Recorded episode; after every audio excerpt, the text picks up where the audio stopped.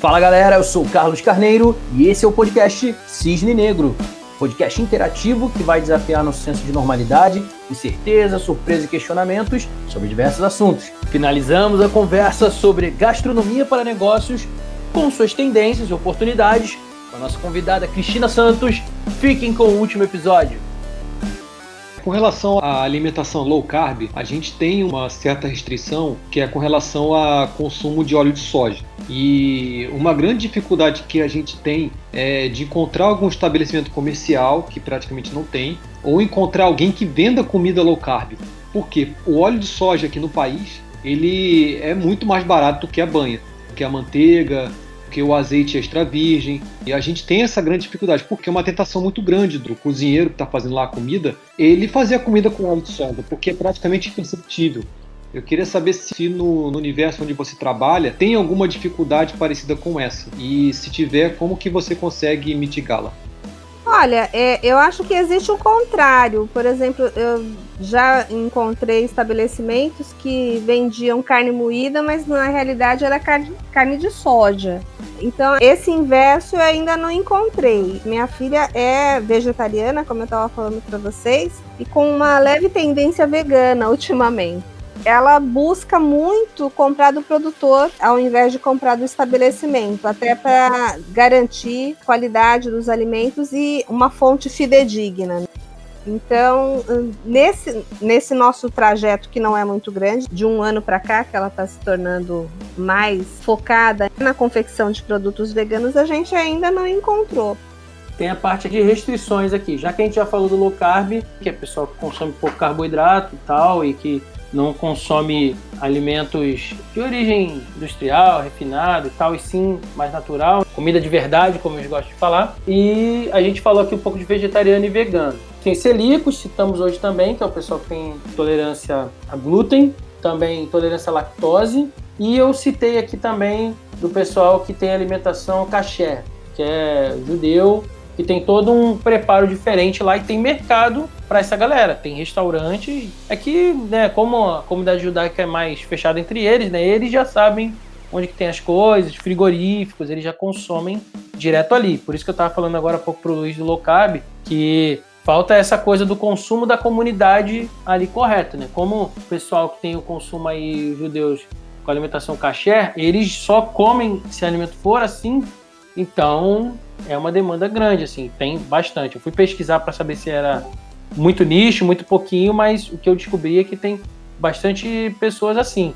Então, sobre essa questão das restrições alimentares aí, não sei se vocês querem enfatizar ou destacar algum, mas o que, que você acha disso daí, Cristina? Você acha que vai segmentar mais? Esses que estão aí já são o que são? Algum desses aí para você, você acha que não tem tanto mercado, que a tendência é intensificar? Como que é isso aí para você, das restrições alimentares, do ponto de vista de negócio? Eu acho que a tendência é segmentar cada vez mais. Eu achava que era modinha. Só que aí a gente foi percebendo que não é modinha, é um estilo de vida. Então a pessoa que é vegetariana ou que é vegana, ela leva a vida dela pontuada em certos princípios. Então, as empresas que estão buscando esse nicho mais específico, elas têm que vir com valores agregados dentro da própria empresa para não mascarar só o consumismo, que é uma tendência, né? Ah, vai entrar no mercado, a gente vai vender, tem um segmento aí para explorar, a demanda vai subir, mas eles têm como princípio consumir de quem também é vegano. Então, por isso que é, eu acho que a tendência é crescer, estão cada vez mais diversificando os produtos. Essa linha de hambúrguer de planta, não sei se vocês já comeram. Gente, aquilo ali é fantástico. O cara que inventou o hambúrguer de planta as pessoas comem querendo saber qual gosto tem e acabam virando consumidores. É interessante. Esse negócio do hambúrguer de planta tem um outro apelo também que eu ouvi sendo dito, que era a questão da, de conseguir uma produção em massa. Que na verdade tem o, hambúrguer de planta e tem a carne sintética. Também tem essa. Não sei se você já viu também. E é, é que é carne mesmo, né? Carne como se fosse carne animal, só que sem de ser de um bicho que foi morto, por exemplo. Que é produzida sinteticamente igual a carne animal mesmo. Então não experimentei, não sei não vi pesquisa sobre isso, só vi gente falando que está sendo feito e que isso aí deve entrar em teste em breve. Que é também na direção de ganhar uma escala e de conseguir atingir pessoas carentes, pessoas, lugares onde passam fome, coisa e tal, para baixar o preço de produção, de transporte disso também. Então, assim, organizações como a ONU e outras vinculadas à ONU aí, que ficam monitorando isso e focado em diminuir a fome do mundo, né?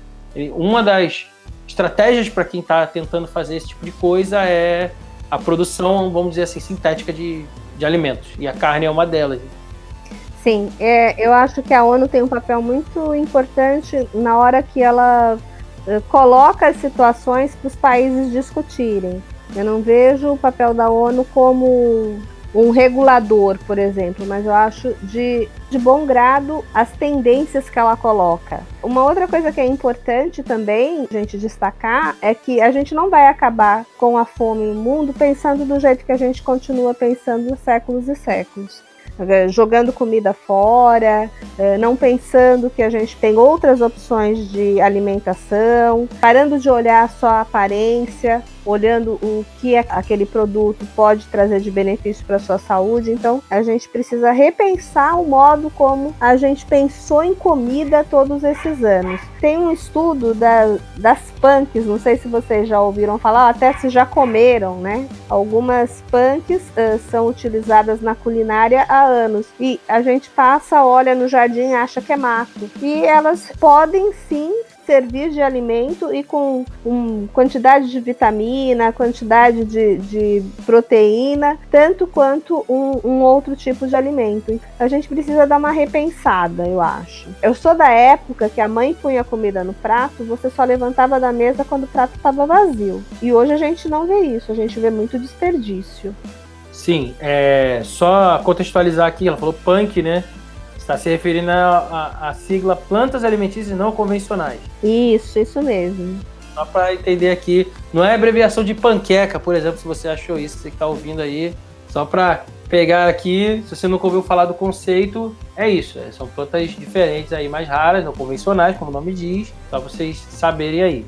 Em Minas eles utilizam a hora pronobis há muitos anos. Aqui na região da, da Mata Atlântica tem taioba, que é rica em ferro mais do que a couve. Tem uma planta que chama peixinho, que você empana, frita, parece um peixinho frito. Eu não gosto muito de fazer essa alusão, sabe? Tipo, o mato com o, o peixe ou com a carne. Eu acho que não, não, é, não é bem por aí. Mas você tem várias opções. Então é saber utilizar, entender que pode ser utilizado, né? E vai com certeza melhorar muito a alimentação do nosso povo e do mundo inteiro. É, sim. Se a gente for discutir a questão nutricional, aí o buraco é mais embaixo, a discussão é, é outra e muito mais longa. Porque os grupos que. as linhas de pensamento sobre nutrição elas divergem em um monte de coisa. E às vezes não é só o que tem ali no alimento, é a biodisponibilidade, é, a capacidade de absorção do corpo em relação a algum outro alguma outra substância que tem uma planta ou numa carne, num alimento. Então, é uma discussão que é mais complexa. E que aí eu, eu não quero me ater a isso hoje aqui, porque a gente está mais no aspecto de negócio aqui. Né? E já que você falou das punks aí, como você vê isso aqui em questão de negócio? Que aí é bem, é bem underground, né? Então. É. Então, mas não é somente para comida vegana ou vegetariana, como eu estava falando do Ora Pronobis. A comida mineira é uma comida muito gostosa, né? Bom, pelo menos eu adoro. É, eles fazem muito tempero com banha de porco, essas coisas. E eles usam punks na alimentação. Quais? Em quais, em quais pratos? Fala aí pra gente ter uma referência aqui. Eu sou péssima em nome, né? ah. né? Mas é uma costelinha é, com ora pronobis. Boa. É, a hora pronobis é aquela, aquele matinho para você entender, porque ele é verdinho, né? e aí eles fazem aí um refogado nessa. Eles fazem um refogado e, e, e serve junto com uma polentinha e uma costelinha. Ó, oh, que delícia!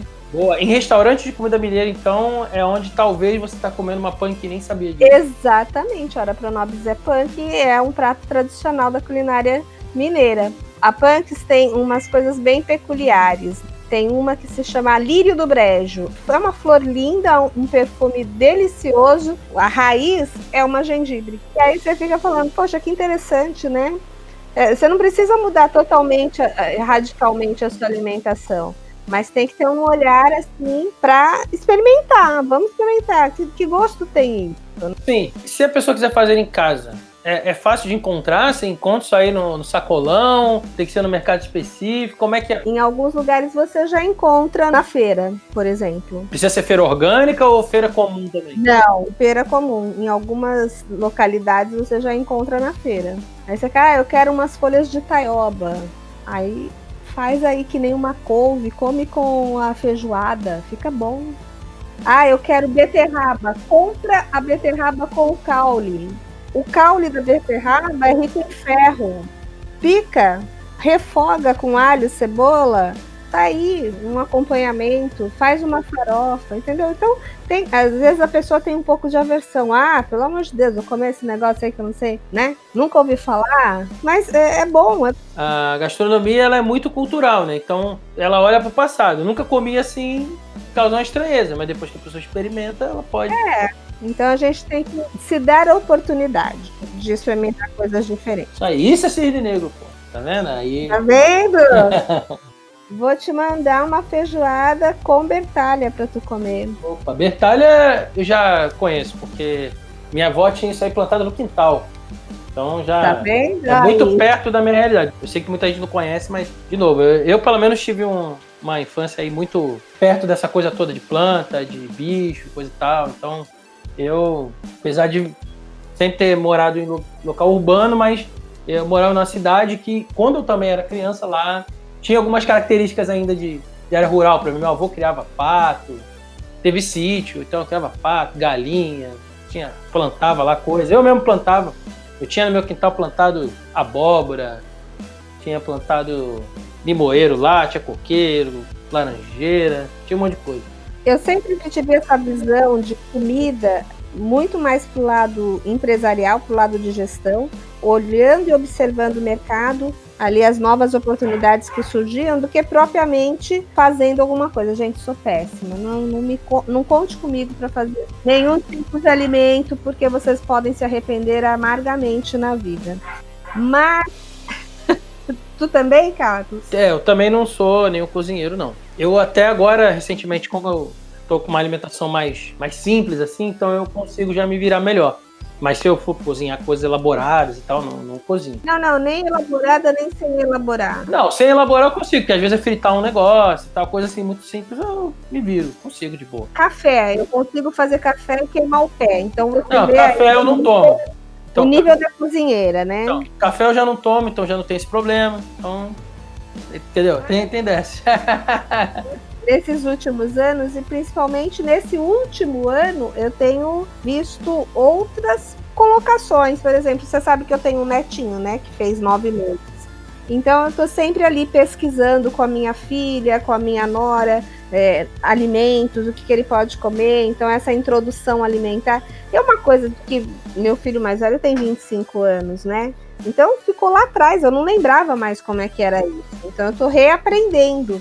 E aí a gente está buscando várias referências para poder uh, ajudar aí na, nessa jornada alimentar dele. E isso é muito legal, porque eu estou redescobrindo várias coisas. Sim, então é por isso que eu falei aqui. Tem esse recorte que é o nosso foco hoje aqui, mais a parte de negócio, mas tem a discussão mais da parte da nutrição e tem essa coisa do costume, da cultura, do hábito, né? O consumo da gastronomia, da gente olhar a gastronomia enquanto consumidor. O que, que eu como, o que, que eu gosto, novas coisas, testes. Então, da culinária em si, enquanto prática, enquanto arte, como é que eu posso fazer para criar novos pratos, novos sabores? Então, tem aí uma diversidade de assuntos relacionados, né? Que a gente aqui meio que juntou tudo.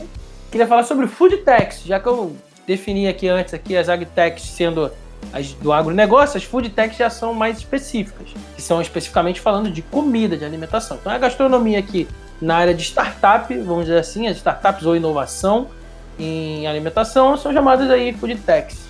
Como o iFood, por exemplo, que é uma food tech, mas é. O iFood é muito mais ali um canal de venda, né? Para as pessoas que cozinham, né? Que tem seu restaurante, coisa e tal. e para o delivery para quem pede, mas existem várias food techs focadas em alimentação mesmo, como por exemplo aí o hambúrguer de planta é uma food tech, igual várias outras que estão tendo hoje em dia aí. Então eu queria saber se você tem alguma food tech específica aí que você gosta mais, se tem algum caso interessante para contar sobre isso, ou se não alguma demanda que você acredita que tem. Pô, podiam fazer tal coisa. O que, que você acha disso daí? Olha, se tratando de comida, pode fazer tudo que eu tô dentro. Mas não tem nada, você sente falta? Assim, pô, tinha que fazer tal coisa. Eu sinto muita falta, aquilo que a gente estava falando, da comida de infância. Eu acho que podia fazer uma food tech ligada à comida de infância, tipo Jetsons, em pílula. Aí você colocava no micro-ondas, virava aquele prato, você comia e acabou. Isso aí tem no. Você assistiu esse desenho? Vi, claro, vi Jetsons. Mas. É... E vi outros mais recentes. Tem aí no Dragon Ball, tem lá um, uma personagem lá que ela é de uma família de empreendedores lá, que, que chama Corporação Cápsula, que é realmente, igual você falou, tudo em cápsula. Aí tem cápsula que vira comida, que vira um carro, que vira várias coisas, né? Aí no caso tem de comida também, então você também tá já querendo assim a comida. Imagina se pudesse ser uma pílulazinha. Imagina a facilidade de transporte, Sim. de logística, de um monte de coisa, de armazenamento. Ia revolucionar muito mais a logística, talvez até do que a gastronomia. Com certeza. Mas eu acho que é, eu tô vendo um movimento assim das pessoas observarem mais o que estão comendo, escolherem mesmo as suas preferências. Esse movimento do low carb, como vocês falaram, do veganismo, do vegetarianismo, é escolha mesmo, as pessoas vão escolhendo e vão se doutrinando ali para seguir uma nova dieta, eu acho isso muito importante. É, isso molda o mercado bastante, né? Que aí ele tem que atender essas demandas. Exatamente. E está mostrando, porque a gente saiu de uma parte onde você consumia tudo e qualquer coisa para outra parte onde o teu cliente, ele é mais seletivo. Então você não pode fazer qualquer coisa e colocar que vai vender, porque não vai vender. É, e também uma outra linha, que não é só o sabor, né? O sabor importa, mas não é só isso. Né? Se esse sabor tiver algo que a pessoa não pode consumir porque causa problema de saúde nela, ou porque vai contra os hábitos que ela tem por alguma razão, ou por saúde, ou por valores, por hábitos, aí também não vai valer só o sabor, né? Então tá meio que subindo a barra aí pro mercado. Né? Sim, eu acho assim também que comida ela tem que ser compartilhada. E as pessoas hoje elas estão nessa vibe de comer rapidinho, ah, sair correndo, né? E às vezes eu já fiz isso várias vezes, saio comendo no meio do caminho, assim, porque não dá tempo de sentar e fazer uma refeição. E, e aí a gente perde muito o sentido das refeições, né? Que antigamente a gente fazia na mesa, com a família, e isso precisa ser resgatado também, porque era uma coisa legal, né? Então, isso é um pouco da pegada do slow food que tava falando. Eles já são mais defensores dessa, dessa cultura de, de alimentação dentro de um contexto mais interligado às outras atividades, né? Família e tal, pessoa. Eu ultimamente tenho conseguido fazer isso, mas estamos assim, né? Ainda em quarentena. Então, depois que acabar, eu não sei como vai ser o novo normal. Mas, de fato, o que eu sinto falta mesmo, né? A, a, brincadeira da pílula é porque eu me senti enganada pelos Jetsons. Eu acreditava que em 2020 a gente já, tá, já estaria voando e comendo comida de pílula. Mas eu acho que tá faltando essa conscientização que a gente não pode jogar alimento fora, não pode desperdiçar. Uma das food techs que eu tenho, assim, de preferência mesmo, que eu gosto muito do trabalho deles, essa foodtech de Portugal, que vai muito na vibe dessa foodtech que o Anderson colocou aí, que é isso, gente. Não é a beleza do produto, é a qualidade do produto que conta. Então, quantas toneladas de produtos já foram desperdiçados porque a fruta tinha um arranhãozinho, um amassadinho, sabe? Então, isso não pode acontecer. Mais do que tecnologia, a gente tem que ter essa consciência de que desperdício não. Sim, muito interessante você citar isso aí de novo, porque uma das tendências que tem aqui, eu não falei de todas, né, porque senão ia demorar muito, mas era o maior consumo de produtos biológicos. E aí, biológico, orgânico, coisa e tal. Porque o que, que acontece? Quanto mais natural é o alimento, ele não é todo perfeitinho assim. Os alimentos que são tão bonitos, principalmente quando é planta, né? fruta e tal. Ele é bonitinho assim, o que é geneticamente modificado. Justamente para dar esse efeito. Parece aquelas frutas de cera que tinha na casa das avós antigamente, que é igualzinho a fruta. Que é igualzinho não, né? É mais bonito que a fruta de verdade, porque brilha e tal. Então, pega a banana e a banana, tipo, um bagulho amarelinho, brilhoso. Brilha, é um espetáculo. Tal, cara, a banana normal, se você tiver uma bananeira na sua casa, nunca vai ser daquele jeito. Então, ela é geneticamente modificada e como várias outras. Quando a pessoa compra pela aparência e a aparência para ela que é bonita é de coisas sintéticas ela associa a comida natural a isso e ela tá se enganando, né? Eu até vi um dia um documentário que não falava sobre isso, né, exatamente, mas dentro do documentário que era falando sobre criança e consumo de produto por criança, tava lá as crianças conhecem as marcas das empresas, mas não conhecem fruta. As crianças de hoje em dia, né? A criança não, não sabia que não sabia reconhecer um legume, uma fruta. e elas não sabem também de onde que vem. Para elas vem do mercado, entendeu? É, verdade. É, não, não tem essa cultura de, olha, vamos ali naquela chácara, vamos colher tal planta, né? Vamos ver, vamos plantar o feijãozinho. Acho que ninguém mais planta o feijãozinho no algodão, gente. O que, que é isso? Então, eu fiz também experiência quando era criança lá, né? Da aula de ciência lá de botar o feijãozinho no algodão e tal. É, também fiz, mas hoje em dia eu acho que não tem mesmo não. Então, assim, a galera não tem noção disso agora. É, esse resgate é positivo também nesse sentido, né? Porque esse hábito de comprar uma fruta, um legume, alguma coisa pela aparência, sendo que o que dá a aparência que a pessoa acha que é o bom é exatamente o que é geneticamente modificado. A, a tendência está sendo também a galera ser mais inclinada a esse lado e agora sendo mais inclinada a consumir o que é de verdade, o que é biológico, orgânico, como quiser chamar, ele acaba sendo mais, entre aspas, feinho, porque ele não é feito para ser bonito, é feito para ser normal. Então as pessoas não estão acostumadas às vezes com a aparência normal dos próprios alimentos. É verdade. Muitas verdades ditas. É só para exemplificar, é, eu agora adquiri o hábito de ir à feira, né? Eu fico meio enlouquecida na feira, porque é tanta coisa, né, que você não sabe nem para onde olha. Sempre tive esse problema com feira. Eu achava que feira era sinônimo de caldo de cana e pastel.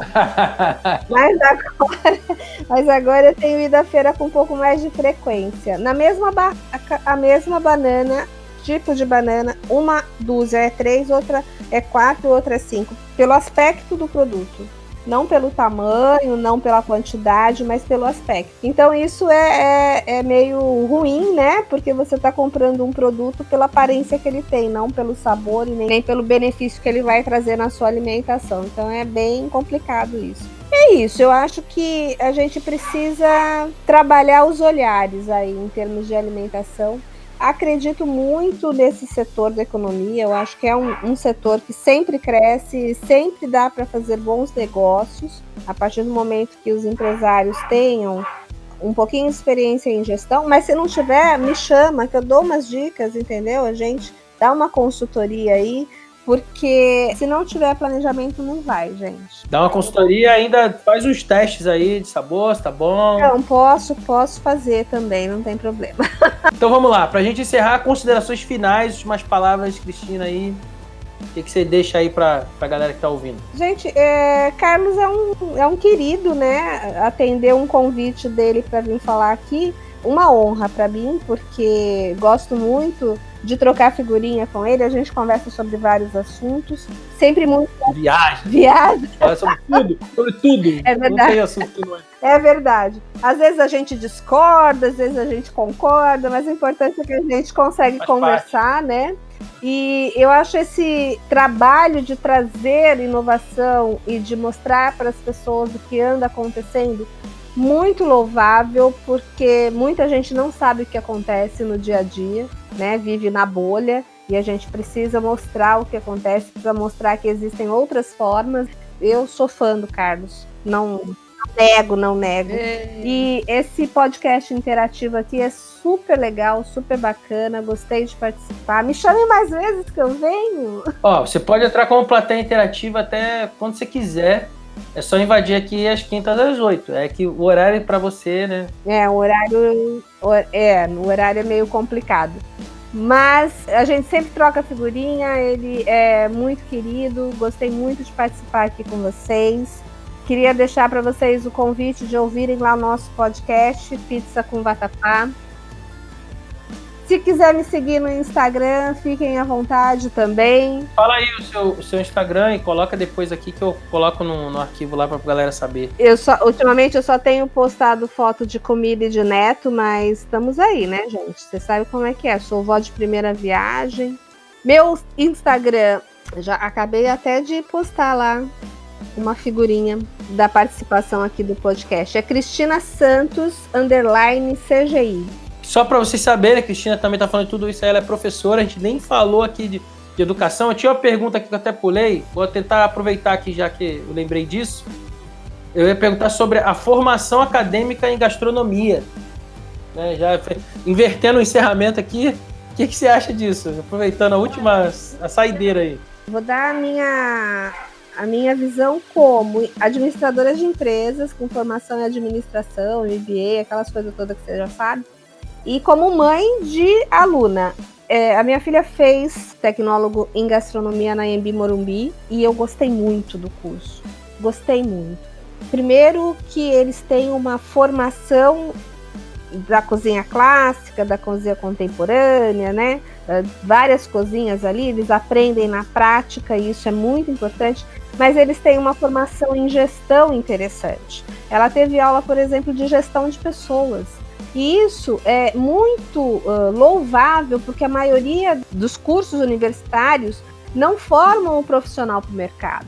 Então eu gostei muito desse viés que eles colocaram. Então ela teve gestão de pessoas, ela teve marketing, ela teve gestão de empresas, e isso é importante porque o profissional sai completo. Ele sabe um pouquinho de cada coisa além da formação específica que era em gastronomia. Serve para todo mundo? Não sei te dizer para ela serviu. Você vai sair de lá com emprego no bolso? Eu acho que hoje em dia nenhum profissional sai com emprego no bolso, de nenhuma faculdade. Parece que o objetivo não é esse. Parece que é um objetivo mais de uma formação de um microempreendedor da gastronomia. Sim, é bem isso mesmo. Eu olhei a ementa do curso com esse olhar de professor e administrador e eu gostei muito. Eu acho que algum, vários outros cursos precisariam ser remodelados para colocar o profissional no mercado sabendo o que ele precisa fazer. Quais são os desafios que ele tem que enfrentar. E se a gente for falar de educação, já vou até tirar o sapato, vou ficar. Não, a gente não vai falar, mas eu vou falar que, ó, pessoal que, que é da área aí, que cozinha de certa forma, que está no mercado ou numa empresa, ou fazendo em casa e vendendo, de forma empreendedora. Então, você recomenda, você acha que é, tipo, é super agregador aí para galera que já está, por exemplo, exercendo e não tem a formação, você acha que a formação agregaria então para que essa galera que exerce aí de certa forma na gastronomia fizesse. Porque às vezes na gastronomia talvez a pessoa não evolua tanto, mas na parte empreendedora que ela já tem ali ajudaria. E às vezes o conhecimento também, que nem você falou, cozinha clássica e tal, várias coisas. É, eu acho que agrega muito valor, conhecimento nunca é demais. Eu acho super louvável quem faz com esse viés de empreender, porque eu acredito, você sabe, né?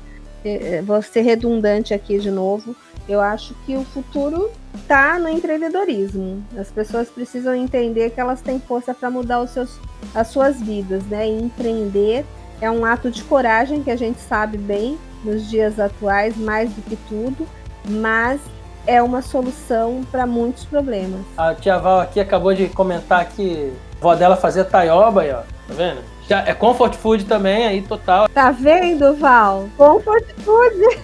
então, ó, Cristina aí, ó, falou com a gente hoje, defensora aí do comfort food, da comilança em geral, da gastronomia no business e da educação. Ou seja, falamos aqui um pouco de cada coisa nessa salada de assuntos aqui, mas de certa forma deixamos aí um gostinho de quero mais aí para futuras participações. Obrigado aí, Cristina, toda a galera aí do chat interativo. É nós aí, Cisne Negro. Valeu! E aí, curtiu? Acompanhe o Cisne Negro nas plataformas Anchor, Spotify, Apple Podcasts, Google Podcasts e em versão vídeo no YouTube e no Instagram. Se quiser participar como convidado, acesse o link na descrição. Eu sou Carlos Carneiro e nos vemos nos próximos episódios.